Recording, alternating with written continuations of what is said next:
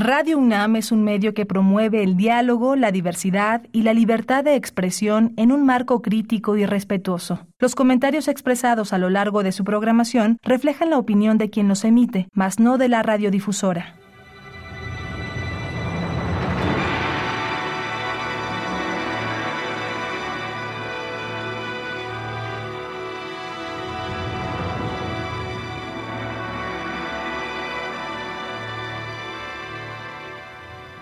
Radio Universidad Nacional Autónoma de México presenta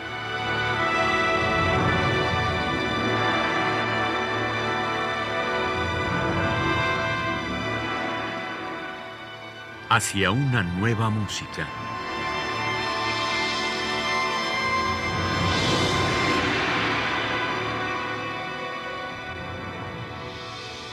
Programa a cargo de Ana Lara.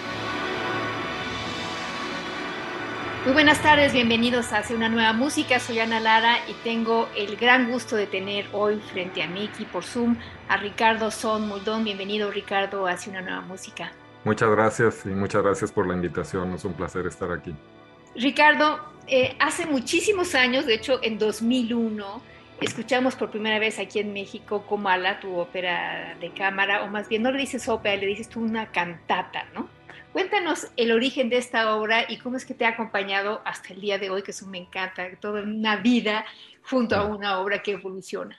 Cantata escénica, le digo a Comala, en, esencia porque cuando empiezas ya se murió todo el mundo. En la ópera generalmente, como decía eh, Leonard Mayer, entra alguien de pie y sale con los pies por delante y eso es como la dinámica. Y acá pues ya todos son espíritus y memorias. Entonces, eso es por una parte. Por otra es que la, es, es en realidad música de concierto. Y entonces em, la, la, manera en que los cantantes eh, se integran al ensamble, son, son dos cantantes, es em, que tienen que estar con el director todo el tiempo. es música muy difícil de teatralizar. Entonces la idea es que es una obra de concierto que invita, digamos, una representación escénica. En aquella ocasión, en el 2001, que fue la primera versión que se hizo en el Festival Música y Escena, fue con, em, con una coreógrafa de danza y luego se ha hecho también con teatro físico, eh, eh, con Push Physical Theater, se ha hecho también con títeres, eh, con la Cooperacha de Guadalajara. Y en realidad esa parte es una parte pues de colaboración con, con otros artistas. En relación a la evolución de la obra, sí, yo le... Es una obra que pues me ha acompañado toda la vida, como dices, y fue un poco fortuito para el Festival Música y Escena. Lo que hice es que tomé una serie de obras camerísticas que había compuesto en los fines de los noventas y realicé una primera versión que fue como, eran como 35 a 38 minutos y ahora la obra dura casi una hora 20 y lo que ha pasado es que es un libro pues que me, ha encantado siempre, Pedro Páramo, y conforme he ido adentrándome en el libro eh, y, he tenido oportunidades de que se toque la obra, se ha vuelto una especie de ritual para mí componer una escena más o un par de escenas más. En la última versión del 2019 y 2018 fue porque el grupo era eh, de teatro este de títeres, tenía unas, em, pues e, era muy bonito todo lo que hacían ellos, entonces quería darles más espacio, integré una serie de eh, partes, digamos, más teatrales para darles espacio a ellos. Y además, em, ha sido pues una manera de revisitar, es como volver a un pueblo musical, ¿no? Como, me siento como un migrante, entonces salgo de Comala y regreso y cada vez construyo como una casita nueva y, y para mí la arquitectura musical de esa obra y de otras obras es, es eso, es muy armónica, pero ha crecido como un pueblito, no tanto como un edificio eh, de un arquitecto, sino algo que se ha ido como gestando de acuerdo a cómo los personajes se van integrando a la obra y requieren su propio lugar, ¿no? Su propio espacio. Pero bueno, como estás em, basándote en un libro, em, ¿vas tomando partes nuevas que no habías considerado antes o cómo, trabajas el texto en ese sentido? Pues cuando pedí el permiso para, para el texto, incluí más eh, textos de los que en ese momento había puesto. Entonces tengo esa limitante, o sea, si quiero utilizar textos afuera de eso, tengo que repedir ese permiso pero me queda bastante de ese texto. Y lo que hago es que tomo fragmentos y, el 95% son textualmente los fragmentos como aparecen y algunos a veces tengo que cortar alguna frase o algo así por cuestiones musicales, pero no es un libreto, son, son las palabras de, de, Rulfo. Y la idea para mí es como, como si esto fuera un, yo lo llamo el hilo de, de Ariadne, ya no sé hablar español, Ariadne, sí. sí, Ariadne, para, para, eh, eh, eh, es el, el hilo que yo he trazado en la obra para, para dar, digamos, voz a las partes que a mí me, pues, me tocan en lo personal, me, me emocionan, me, me conmueven.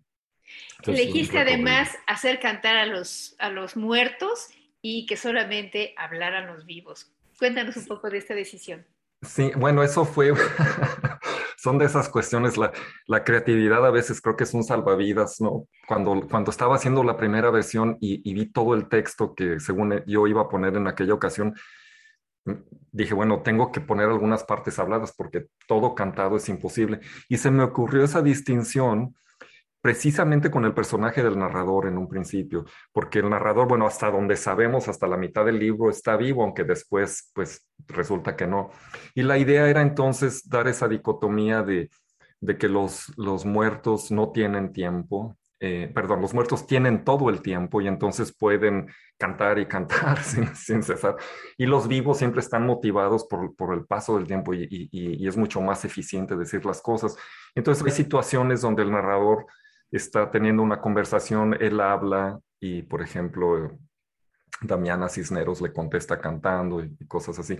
Y luego eso se extendió a otras escenas en que son diálogos que parecen em, como eh, eh, em, independientes en cierto modo. Hay uno, por ejemplo, eh, un diálogo de una muchacha que se llama Chona y llega su, su, novio, suponemos, a tratársela de robar ese tipo de diálogos que los, eh, se prestan mucho al teatro y esos tienen como cierta música de fondo. Entonces, ahora hay como tres situaciones, puramente arias, duetos, cosas así, eh, partes en que el narrador interviene y habla con, con, con, los cantantes y otras partes que son como intermedias, que hay, que hay música de fondo, pero, pero hay un texto, un texto hablado, ¿no?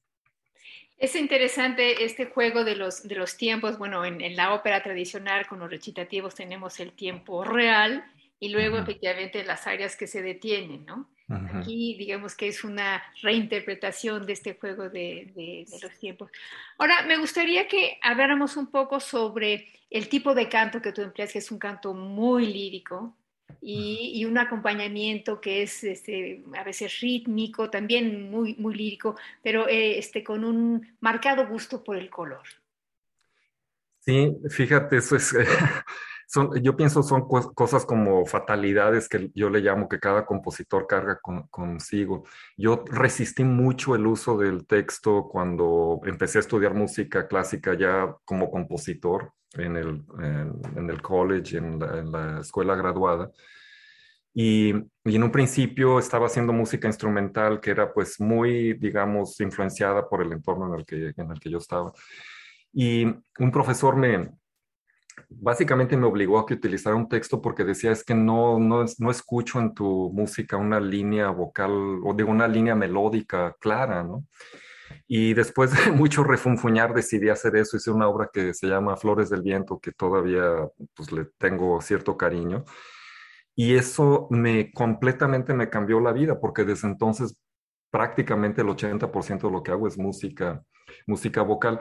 Y me gusta mucho la, la me, relaciono mucho a la música vocal por la cuestión realmente de algo que, que yo pueda sentir eh, corporal, que es, que es cantarlo yo mismo, eh, toda mi experiencia con la música vocal que me gusta es, es en cierto modo con líneas, eh, líneas diatónicas. Entonces, por una parte, he tratado de preservar eso eh, de una manera en que realmente integra la voz en el ensamble. O sea, el, el, cantante es parte del ensamble de cámara, no, no está siendo acompañado, digamos, nada más.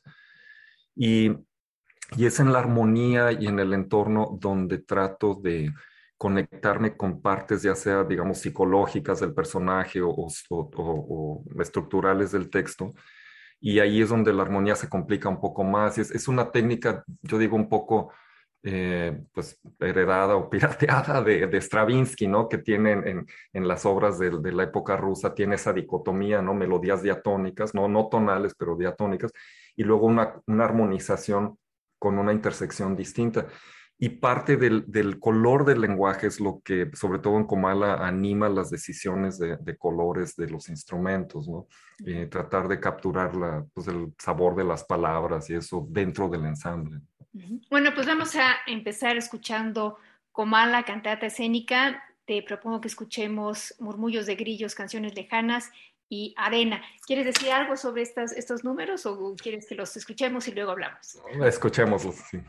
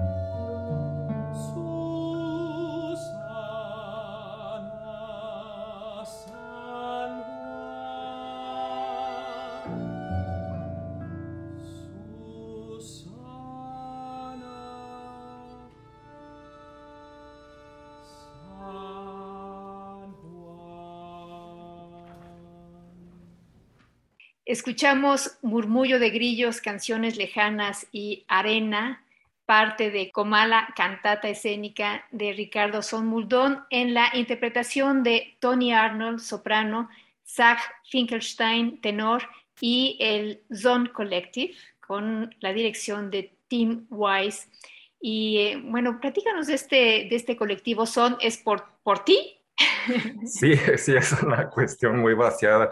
Eh, a lo largo de muchos años he trabajado con, con músicos con los cuales sigo reencontrándome. Uno de ellos, Paul Vaillancourt, eh, percusionista, fue director del ensamble Furious Band cuando se hizo la primera versión de Comala. O sea, él ha estado junto conmigo en Comala, somos vecinos.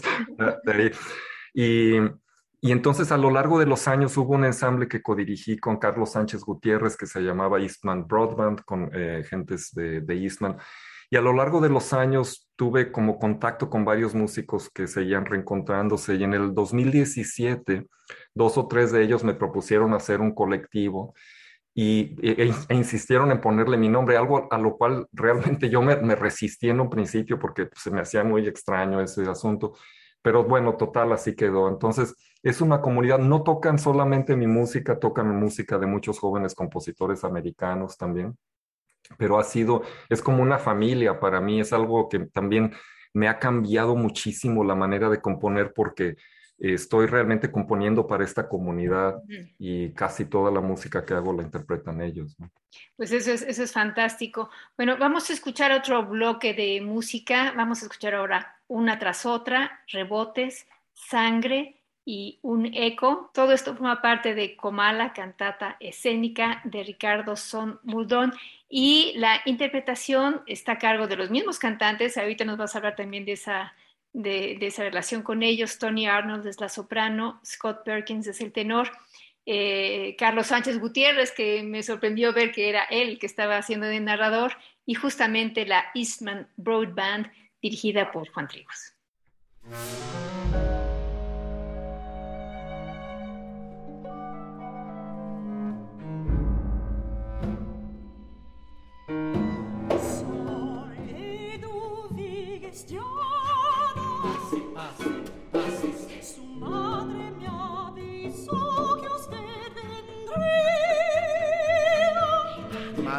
Madre ya murió.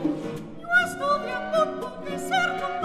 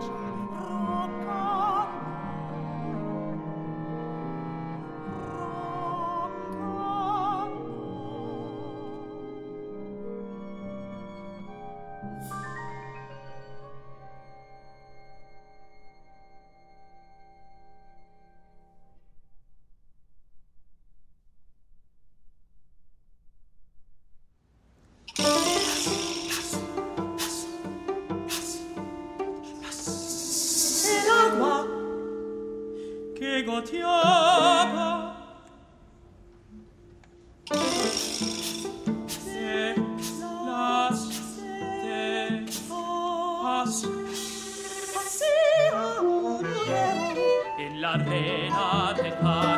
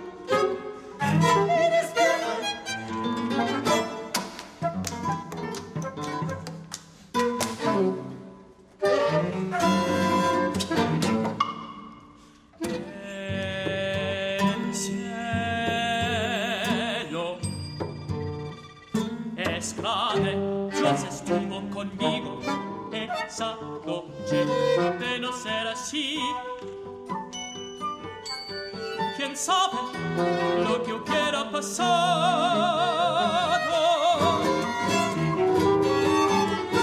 Sangre por todas partes y al enderezarme chapo de mis manos, la sangre regada en las piernas.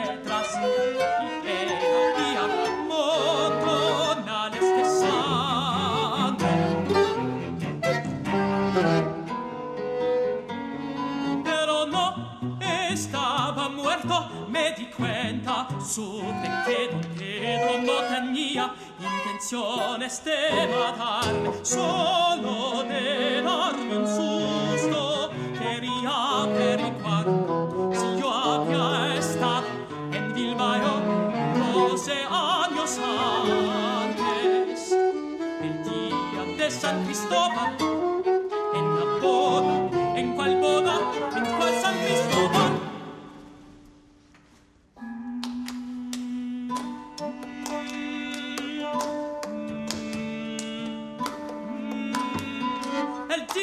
San Cristobal.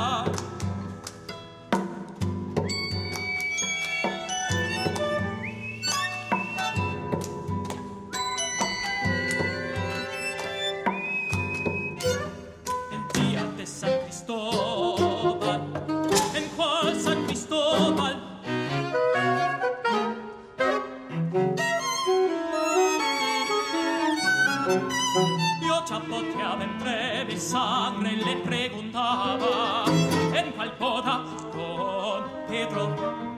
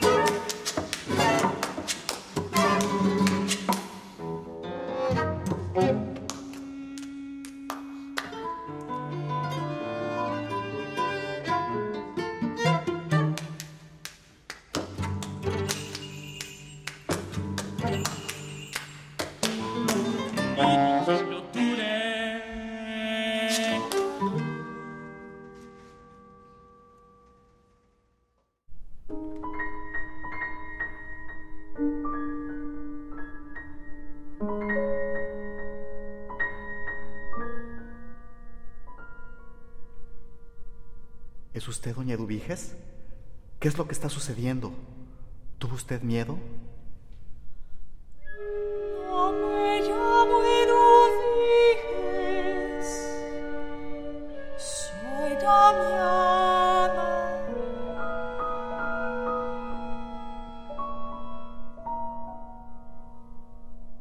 ¿Damiana Cisneros? Mi madre me habló de una tal Damiana que me había cuidado cuando nací. De modo que usted...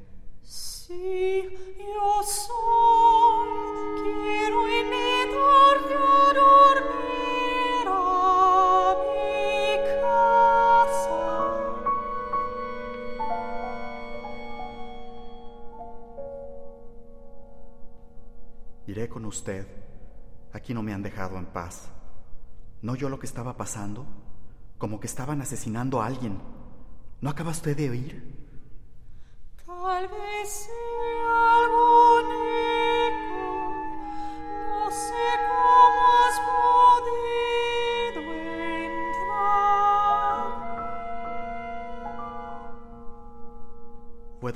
Eduviges quien abrió.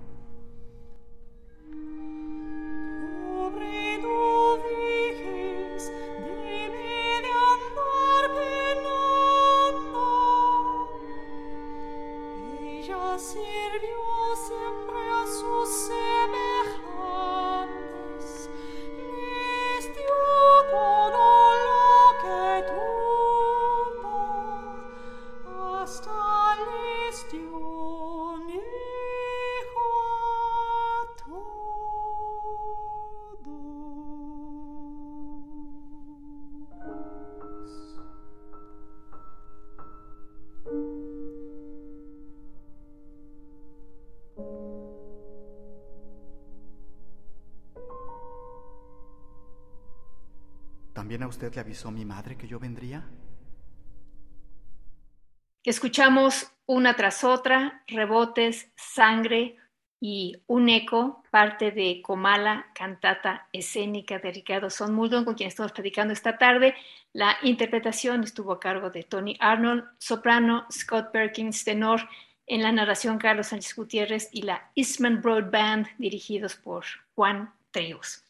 Bueno, esta obra que te ha acompañado tantos años también te ha dado muchas satisfacciones porque en 2010 fue finalista del premio Pulitzer, que no es poca cosa, y también eh, ganó otro premio, Lillian Fairchild Award. Cuéntanos de estas experiencias que... Son cosas, eh, yo, yo las digo, no hay que tomárselas en serio ni si sí ni si no, no. Son puramente cuestiones para que las obras puedan tener más, más vida o conseguir más dinero para que se toquen otra vez.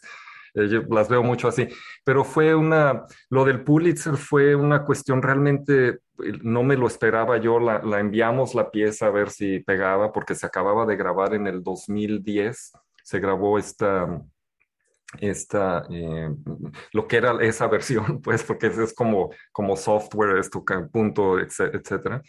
Y, y la, la enviamos y quedó de, una de las tres finalistas, digo, fue pues muy, muy halagador para mí. Y, y luego le dieron el otro premio, fue un premio de la, del Departamento de Inglés de la Universidad de Rochester, que cada año tienen un donador y dan un premio a alguna eh, obra que se haya hecho en la ciudad que ellos consideren que avanza, digamos, el espíritu del alcance de las artes. Entonces es multidisciplinaria.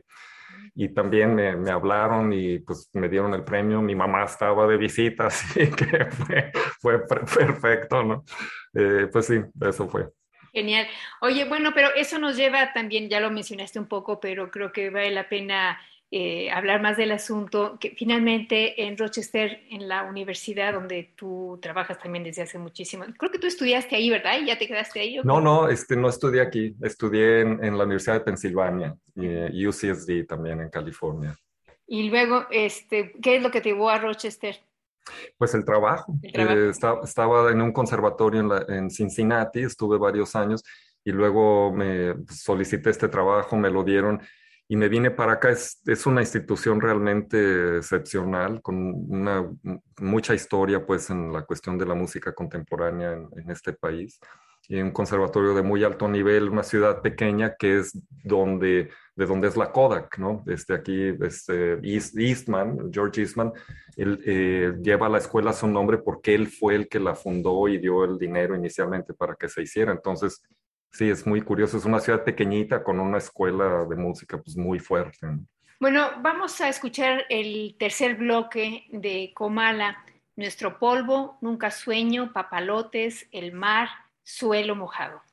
Y eh, estas, estos números son parte de Comala, cantata escénica de Ricardo Somuldón. Y aquí eh, los intérpretes, si mal no recuerdo, es el Son Collective otra vez, eh, con los cantantes Tony Arnold soprano y Zach Finkelstein tenor, y el director es Tim Weiss.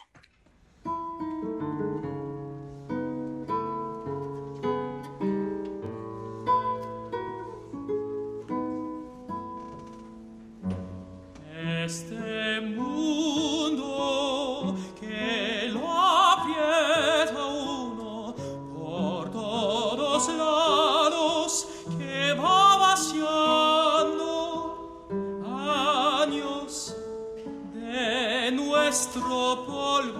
polvo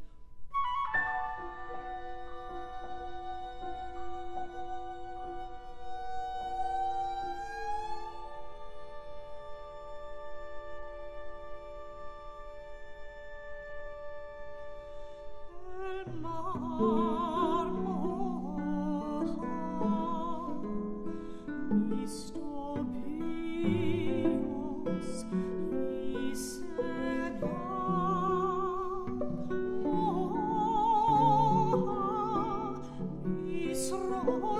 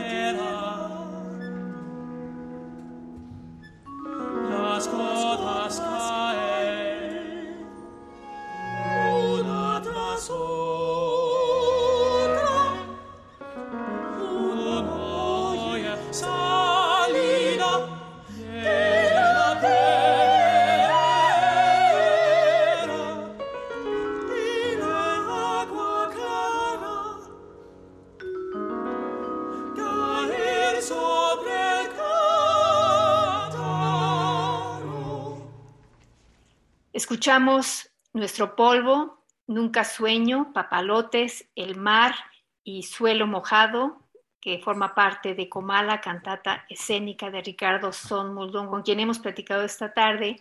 Y los intérpretes fueron Tony Arnold, soprano, Zach Finkelstein, tenor, el Sound Collective y la dirección de Tim Wise.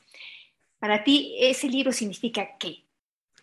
Pues Pedro Páramo es, para mí es pues uno de los grandes, grandes logros de la literatura, no solamente pues del siglo XX o de México, sino realmente eh, universalmente. Para mí es, es, es una, una, obra que me conmueve muchísimo, me, me encanta la manera en en que, está narrada y me encanta también que el lenguaje es realmente un lenguaje sumamente poético, es como, es como un poema del tamaño de una, de una novela, ¿no? Y es pues prácticamente intraducible porque he leído pues las traducciones en inglés y es muy difícil capturar eso. Y es a la vez muy triste, es a la vez muy, muy chistosa, ¿no? Este, muy, uh, to, todo ese encuentro que uno tiene en la vida, esa retícula en que todo, todas las cosas que te suceden siempre tienen todos estos ángulos y me encanta eso. Me, eh, eh, y hay personajes en particular que me conmueven mucho, muy en particular el de Susana San Juan. Bueno, pues muchísimas gracias a Ricardo Somodón. Este es el primer programa que estamos dedicando a su música vocal. Los invitamos la próxima semana al segundo programa con Ricardo. Te agradezco, querido Ricardo, este primer programa y te felicito por Comala. Me encanta esta obra, me encantaba ya en 2001, en 2021 aún más. Se va enriqueciendo y eso me parece fabuloso. Muchas gracias, Ana. Gran placer. Y bueno, pues los esperamos entonces la próxima semana. En la producción estuvo Alejandra Gómez, yo soy Ana Lara. Les deseamos que pasen buenas tardes.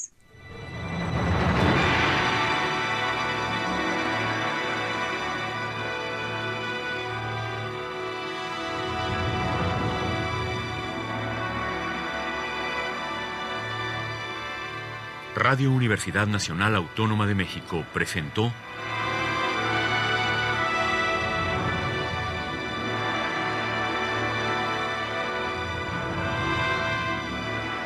Hacia una nueva música.